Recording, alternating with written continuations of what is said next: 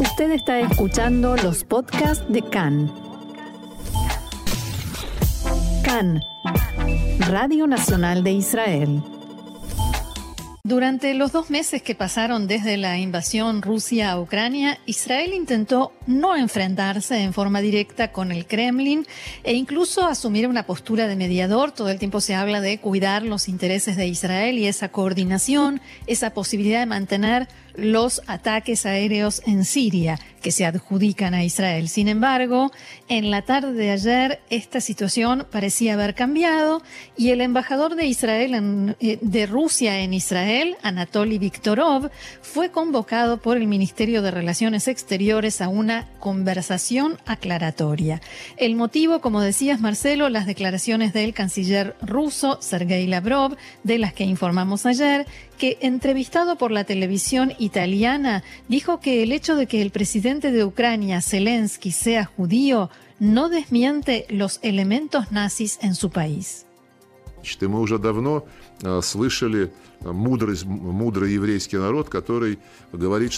Los judíos inteligentes ellos mismos dicen que los antisemitas más entusiastas, entre comillas, son generalmente judíos. Hay una oveja negra en la familia, como decimos aquí. Но то, что аргумент он выдвигает, как же, какая может быть у нас нацификация, когда Zelensky asegura que en Ucrania no hay nazismo porque él, él mismo es judío. ¿Zelensky es judío? Hitler también tenía raíces judías. Eso no prueba nada. Los antisemitas más grandes han sido judíos.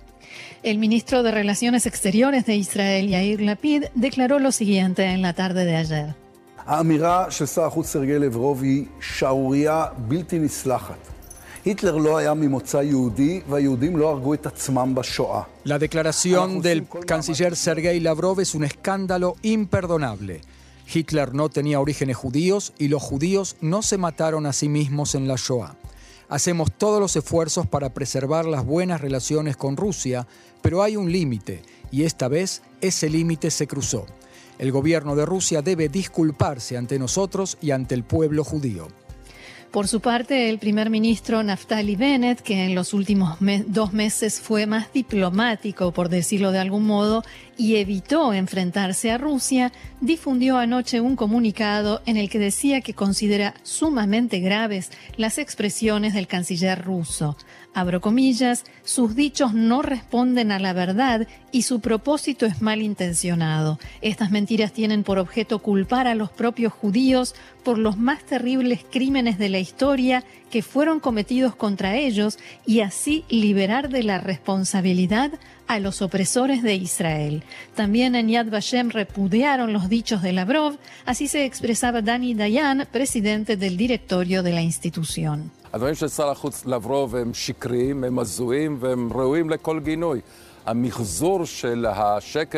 Los dichos del canciller Lavrov son mentiras, delirios y merecen todo el repudio.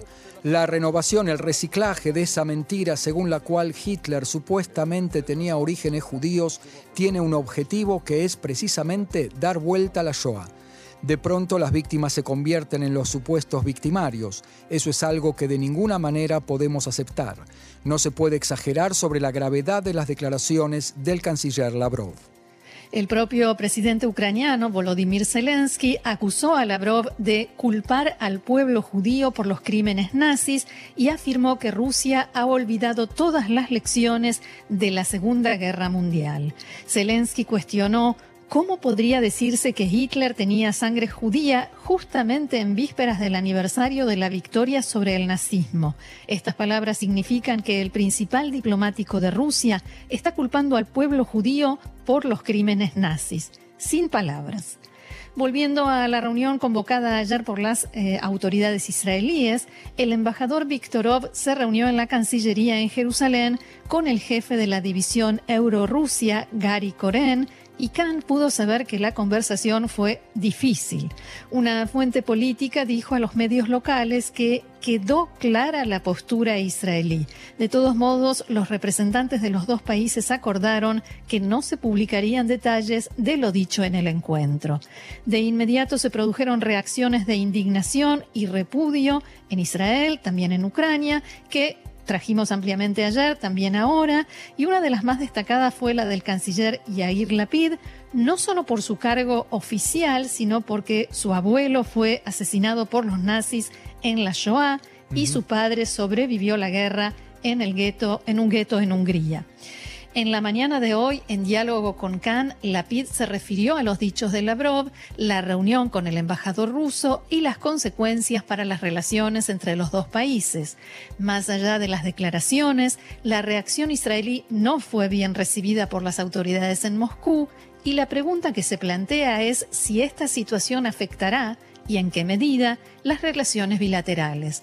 En definitiva, la respuesta a esta pregunta depende del Kremlin. Khan pudo saber que las autoridades israelíes esperan que se pueda contener esta crisis y evitar el deterioro de las relaciones.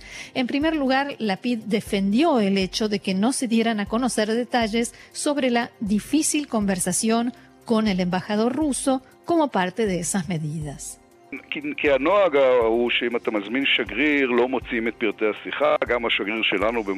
Porque la costumbre es que si invitas a un embajador no se difunden los detalles de la conversación. También nuestro embajador en Moscú durante los combates en Ucrania fue invitado más de una vez al Ministerio de Relaciones Exteriores ruso y tampoco ellos publican detalles. Es el protocolo, pero se puede entender que en este caso fue una conversación muy difícil, dura, porque se trata de algo imperdonable.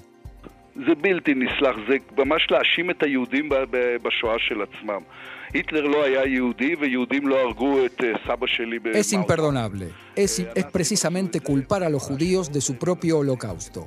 Hitler no era judío y los judíos no mataron a mi abuelo en Mauthausen. Los nazis lo hicieron y todas esas comparaciones de los judíos con los nazis son indignantes. Escuchas, observas esto y dices, ¿qué nos quieren decir con todo esto?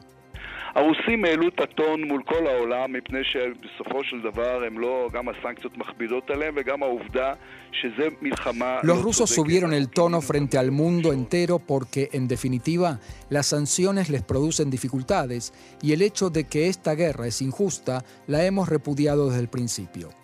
¿Es posible que esta sea la reacción rusa precisamente a sus declaraciones de repudio y condena a la invasión de Ucrania? Se le preguntó a Lapid. Usted la rechazó con toda claridad y respondió diciendo que no descarta esa posibilidad, a lo cual agregó.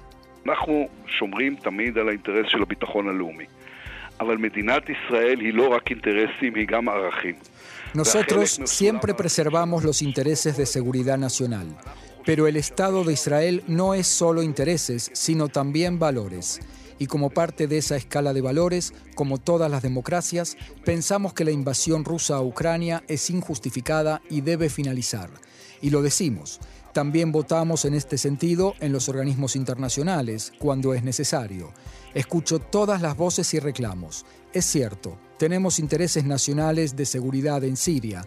Nosotros los protegemos y preservamos pero nadie nos dirá que no podemos manifestar una postura moral y ética en temas relacionados con el mundo, del mismo modo que esperamos de otros que expresen una postura moral cuando atacan a Israel.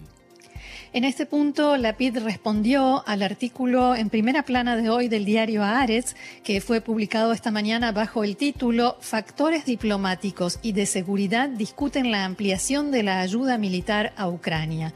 Lo firman Yaniv Kivovich junto con eh, Jonathan Liz y dice lo siguiente. Funcionarios políticos y de seguridad en Israel estuvieron discutiendo en los últimos días la ampliación de la asistencia militar y civil a Ucrania. La mayoría de los participantes en las discusiones mostraron una actitud positiva al respecto. El debate fue convocado a partir de los ataques del ejército ruso contra civiles ucranianos, que se intensifican a medida que se prolonga la guerra y ha impulsado a los países occidentales a aumentar la ayuda a Ucrania. Un funcionario citado por Aretz dijo que Israel entiende que Estados Unidos y los países europeos esperan que tome una posición clara con respecto a la guerra y que la respalde con acciones y no solo con declaraciones de funcionarios diplomáticos y políticos. En los próximos días, dice Aretz, se espera que tenga lugar otra discusión sobre más ayuda y medios que se transferirán a Ucrania. En el gobierno coinciden en que en esta etapa no se debe entregar a Ucrania sistemas avanzados de defensa aérea, o armas ofensivas, pero creen que entre un casco y el sistema cúpula de hierro hay un buen margen para que Israel pueda actuar y ayudar.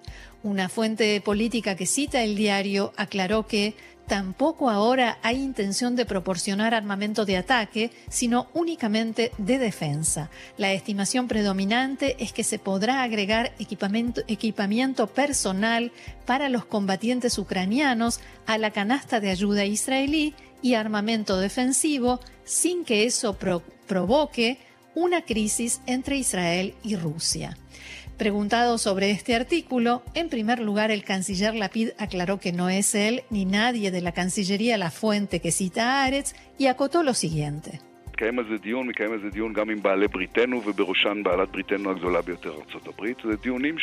Se lleva a cabo sobre esto un debate, se discute con nuestros aliados, especialmente con nuestro aliado mayor, Estados Unidos. Estas son discusiones que se deben realizar y se llevan a cabo desde el primer día.